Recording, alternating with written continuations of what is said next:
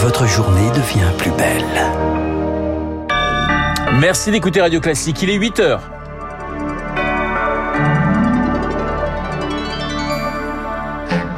La matinale de Radio Classique avec Renaud Blanc. Une petite fille de 8 ans recherchée dans le Nord, elle a disparu dans la nuit de mardi à mercredi à Dunkerque. Elle pourrait se trouver avec son père. Le plan alerte enlèvement a été déclenché. La bataille des retraites touche à sa fin à l'Assemblée. La proposition de loi Lyotte est examinée ce matin, mais complètement vidée de sa substance.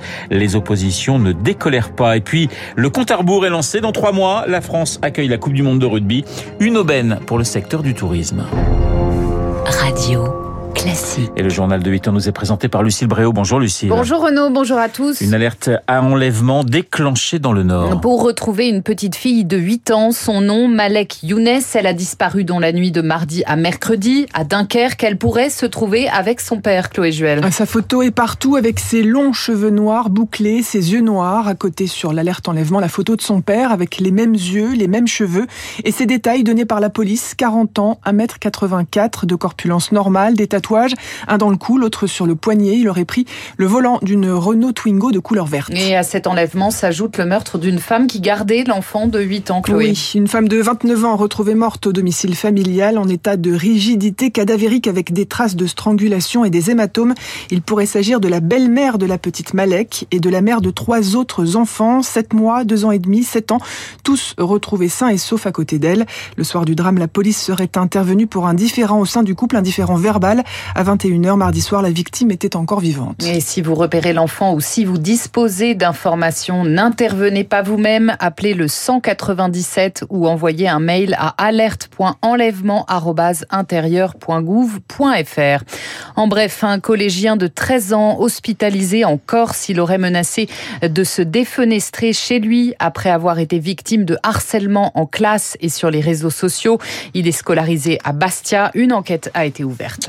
Lucille, le plan du gouvernement pour lutter contre les violences faites aux enfants. Un enfant meurt tous les cinq jours victime de violences dans son environnement familial. Le gouvernement promet un plan pour la rentrée de septembre avec plus de formation pour les professionnels, insuffisant pour Arnaud Gallet, cofondateur de l'association Be Brave c'est bien d'annoncer en fait de la formation. Par contre, ce qu'on demande nous, c'est que cette formation soit obligatoire. En réalité, aujourd'hui, que ce soit au niveau des forces de l'ordre, de l'éducation nationale, au niveau de tout établissement qui accueille des enfants, en fait, c'est au bon vouloir de la personne. Quelle est l'obligation de résultat quand on accueille des enfants? Je pense qu'à un moment donné, les chiffres sont tellement terribles, on a l'impression de pleurer à chaque fois qu'on les voit. Est-ce que l'État doit pas mettre en place quelque chose qui est à la hauteur des enjeux? Nos propos recueillis par Lauriane, tout le monde. Et puis la bataille des retraites touche à sa fin à l'Assemblée. C'était l'ultime espoir des opposants à la réforme, espoir douché par la présidente de l'Assemblée, Yael Braun-Pivet. Sans surprise, elle a déclaré irrecevable l'ensemble des amendements de la proposition de loi Lyotte visant à abroger la réforme. Le texte sera tout de même examiné ce matin dans l'hémicycle, mais complètement vidé de sa substance, Victoire Fort. Pas de vote ce matin, mais des prises de parole, groupe par groupe, qui promettent leur lot de piques.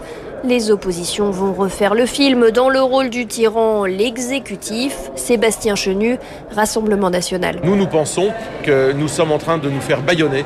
Évidemment, Emmanuel Macron s'essuie les pieds sur la représentation nationale. Cette réforme de retraite n'a aucune légitimité politique. Derrière la décision d'irrecevabilité, la main de l'Élysée pour Mathilde Panot, chef de file des Insoumis, qui s'attaque désormais directement à la présidente Yael Braun-Pivet. Elle doit être la garante de la séparation des pouvoirs. Je pose la question de savoir si Madame Yael Braun-Pivet est toujours apte à présider cette assemblée. Il y aura un avant et un après, renchérit Boris Vallaud, député socialiste. On avait espéré de cette présidence, on avait espéré de la composition de cette assemblée nationale. Et nous passons d'un parlementarisme rationalisé à un parlementarisme caporalisé. La majorité engluée dans ce débat des retraites promet de serrer les rangs. Philippe Vigier, Modem.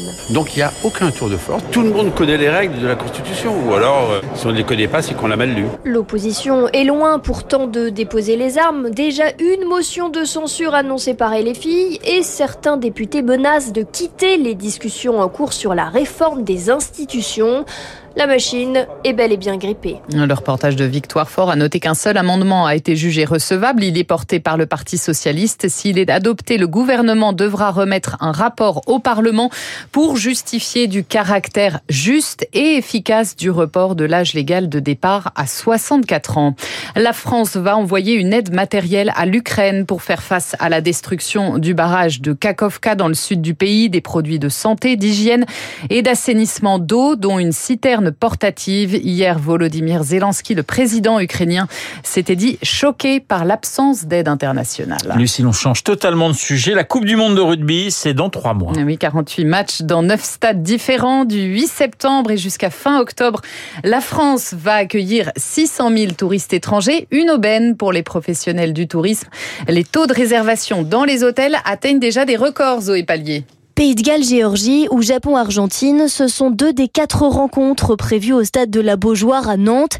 Les 31 chambres de l'hôtel du lieu-dit sont toutes réservées pour les soirs de match, se réjouit son propriétaire, Pierre-Yves Le Gall. À Nantes, on est plutôt habitué à un marché qu'on va qualifier de domestique. On a aussi vu l'opportunité d'accueillir des clientèles internationales nouvelles.